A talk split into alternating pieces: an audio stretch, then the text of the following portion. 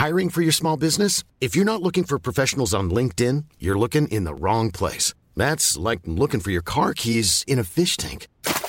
LinkedIn helps you hire professionals you can't find anywhere else, even those who aren't actively searching for a new job but might be open to the perfect role. In a given month, over 70% of LinkedIn users don't even visit other leading job sites. So start looking in the right place. With LinkedIn, you can hire professionals like a professional. Post your free job on linkedin.com slash people today.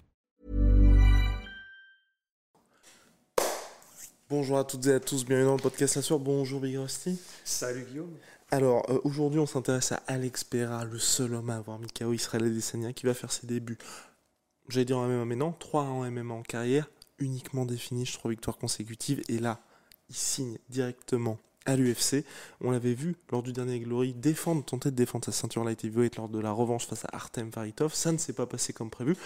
On va en parler bien évidemment juste après le générique. Si vous nous regardez sur YouTube, n'hésitez pas. Petit pouce bleu, petit abonnement. Road to 100 G's, elle est lancée. Et là en plus, on vous avait dit nouveau studio, on a passé le cap des 80 000 abonnés, 1000 vidéos également Rust, et là, et là maintenant on a un producteur qui va s'occuper de, de magnifier tous nos podcasts, donc souhaitez la bienvenue à Liviu en commentaire. Voilà, ça, ça suit son cours tout ça. Bah ça step up sale quoi. Allez, c'est parti, on lance le générique. Soit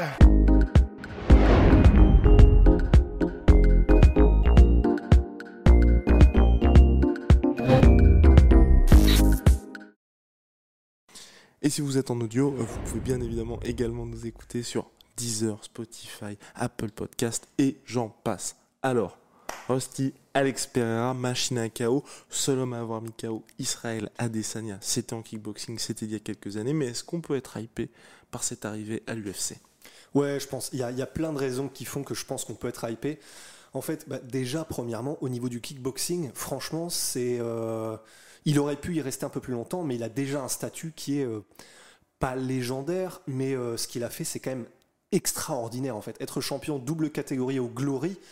Euh, en battant lorsqu'il est monté en light heavyweight en plus Artem Varitov même si c'était serré c'est extraordinaire et en plus c'est vraiment il met des chaos de, tous les côtés avec toutes les parties de son corps il est ultra technique mais en même temps surpuissant un coup d'œil de ouf en plus de ça il a une histoire qui est incroyable. Donc euh, pour l'UFC, peut-être que ça faisait partie aussi du, fait qu'ils se sont dit, ok, il y a un bon filon.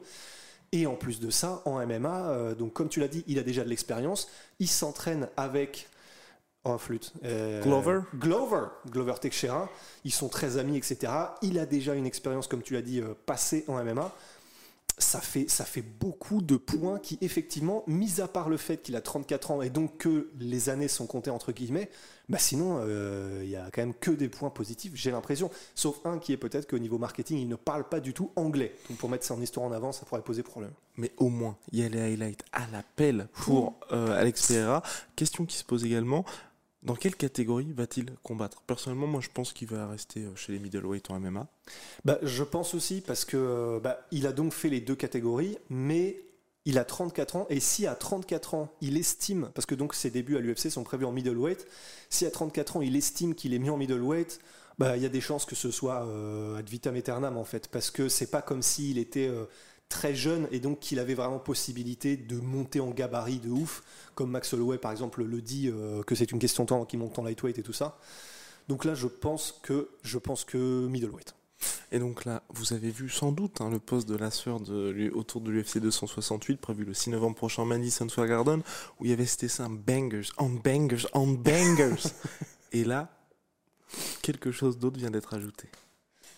Le combat de Pereira Oui, oui. oui, bah ouais, ouais, du coup, c'est ça, c'est une carte qui était déjà probablement la plus grosse de l'année. Là, on rajoute. C'est en fait c'est une énorme inconnue parce que bon, son adversaire, c'est pas forcément quelqu'un de très connu, Andreas Michaelidis.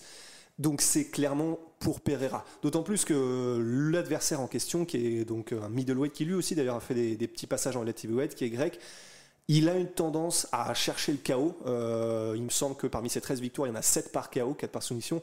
Donc c'est visiblement quelqu'un qui aime bien rester debout et striker. Ce sera peut-être pas le cas contre Pereira, mais clairement, il y a une volonté de l'UFC de pourquoi pas, si possible, alimenter déjà un petit highlight.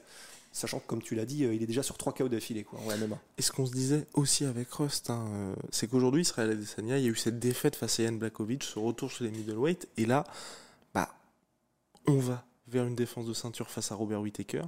Ensuite, peut-être Derek Brunson. Donc là, vous allez dire, mais je vais pas acheter le pay-per-view. Enfin, les Américains, a priori, vont pas énormément acheter le pay-per-view. Mais là, avec Alex Pereira, il est bien évidemment trop tôt pour le dire, mais on a une histoire. On a quelqu'un en middleweight qui pourrait, pourquoi pas, euh, rajouter un petit peu de hype pour Israël Adesanya parce que là, il en manque un petit peu. Je trouve en tout cas chez les middleweight.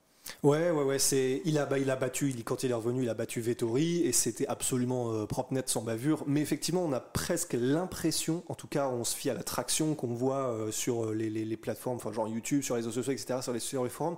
Il n'y a plus la même euh, hype, il n'y a plus la même traction pour l'instant, en tout cas pour Israël Adesanya. Et effectivement, franchement, Pereira, ça pourrait être bah, le moyen de redynamiser tout ça. Parce que ouais, c'est un combat, mais ça peut être un potentiel rival. Parce que donc Adesanya a déjà été Mikao. C'est là où c'est vraiment dommage qu'il parle pas anglais Pereira. Parce que franchement, en plus, il est ultra charismatique. Ça aurait pu vraiment faire un truc de fou, quoi. Donc euh, si Pereira arrive, qui en croisant les doigts, enfin, c'est pas qu'on est pour Pereira, mais l'histoire serait quand même plus belle et c'est pour ça qu'il est là. S'il ne prend pas une Gokan Saki, ben, il y a effectivement moyen que ça fasse euh, une vraie, un vrai storytelling intéressant pour l'UFC à travailler, quoi. Et donc là, potentiellement l'UFC qui tient sa nouvelle pépite brésilienne en tout cas, mais Rust, qui a dit qu'avec toutes les parties de son corps, il pouvait mettre KO des adversaires experts. Qu'est-ce qui le rend si dangereux finalement? Parce qu'on rappelle, hein, année 2019 pour lui, trois combats, trois contenders au KO de l'année. Ben en fait, il est, euh, c'est ça qui est extraordinaire, c'est comme on l'a dit, il a tout en fait. Il, il, a, il a donc son surnom Poatan, qui en, en, natif américain, euh, non justement en natif brésilien. En natif brésilien. Oui, parce que lui-même, euh, en gros, est très fier de son héritage 100% brésilien en fait. Et du coup, bah, Poatan, qui veut dire les mains de pierre, bah, en fait, le, il est ultra technique. Par exemple, si vous regardez son dernier combat bah, contre Varitov, honnêtement, enfin, c'est il est à la touche, alors qu'il sait mettre KO comme on le sait. Mais il est à la touche et honnêtement, c'est magnifique quoi. C'est vraiment des combinaisons, des petits low kicks, des machins. Donc il peut faire ça, mais il a un coup d'œil et une technique et euh, dire une, science normale, j'ai envie de dire. Mais c'est pas pas parce que tu es kickboxer pro, que tu as nécessairement une science à ce point-là euh, bah, du striking, du comment dire des déplacements, du coup d'œil, des feintes, etc. Et il est capable, lui aussi, effectivement, de. Donc, il met beaucoup de KO avec son crochet gauche. Euh, de trouver des KO, mais où vraiment les mecs sont morts en fait. C'est son dernier combat en MMA, le mec vraiment c'est un face plante et c'est flippant. Donc c'est ça qui est vraiment vraiment excitant avec Pereira quoi, c'est qu'il apporte quelque chose. Et Adesanya, on a vu, il le dit lui-même tout le temps, Adesanya, il y a des niveaux dans ce game. Bah Pereira, euh, il le dira en brésilien, mais il va dire la même chose quoi. Pas mal ça. Oh là là là là là là là euh, Est-ce qu'on a fait le tour sur euh, Alex Pereira? Euh, Peut-être parler du résultat du combat contre Varitov? Oui, parce que bah ah oui, ouais, j'avoue. mais qui ne compte presque pas. Enfin, on va dire pour moi, en tout cas, il a perdu, mais c'est pas grave. Oh, ouais, bah en fait, il l'a dit lui-même d'ailleurs. ça n'a pas d'importance en fait. ce qui est ce qui est un petit peu pour le glory, en mode bon, bah quand même. Mais non, ça, il l'a dit lui-même en fait. Le résultat, le dernier combat n'avait pas d'importance. C'était juste pour faire un beau combat pour les fans. Et euh, c'est une décision majoritaire pour Varitov, mais c'est euh, clair qu'il a, il a jamais été proche d'être en danger ou Mikao. C'était juste que Varitov a été euh, bah, égal, mais donc du point de vue des juges, meilleur techniquement, un poil au-dessus. Mais effectivement, il n'y a, rien de honteux déjà dans la manière dont il a perdu le combat, puisque c'est une décision majoritaire. Et il avait déjà fait le taf pendant tout le reste de sa carrière pour s'assurer effectivement le fait que même s'il perdait là au Glory 78, c'était où j'aurais dû me mettre là depuis le début. Ouais. Chier. Mais euh, c'est là, il aurait effectivement, euh, il s'était assuré de toute façon par sa carrière que là, une défaite n'était pas forcément importante et elle ne l'est pas. Il y a un sweet spot là, j'arrive pas à le trouver, mais. en tout cas, euh, on y arrive petit à petit. On a fini, je pense, sur concernant Alex Pereira. Ouais, et on vous en dira plus bientôt sur son histoire qui est vraiment ouf. Dès qu'il arrive à l'UFC, vous le savez, Big Shout out My P. Sweet Protein. Euh, moins 40% sur tout MyProtein avec le code de la sueur. Venom, sponsor de l'UFC, sponsor de la sueur. Et puis de semaine, vous voyez les magnifiques figurines, statues de collection qui euh, bah ouais, font une déco formidable euh, à notre nouveau studio. Donc Et qui sera encore amélioré bientôt. Exactement. Exactement. Allez, on se quitte là-dessus. À très vite pour de nouvelles aventures. See ya.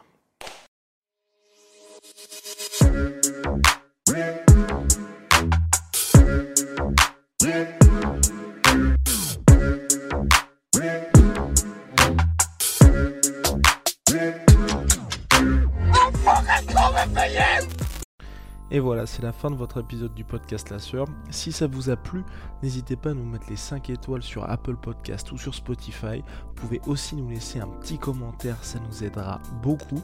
Et si vous voulez aller plus loin avec nous, vous tapez La Sueur sur toutes les plateformes ou sur les réseaux sociaux, vous nous trouverez. Et là, vous nous écoutez très certainement en audio. On est aussi en vidéo sur YouTube, mais également sur Snapchat. Là encore, vous tapez la sueur et on sera là.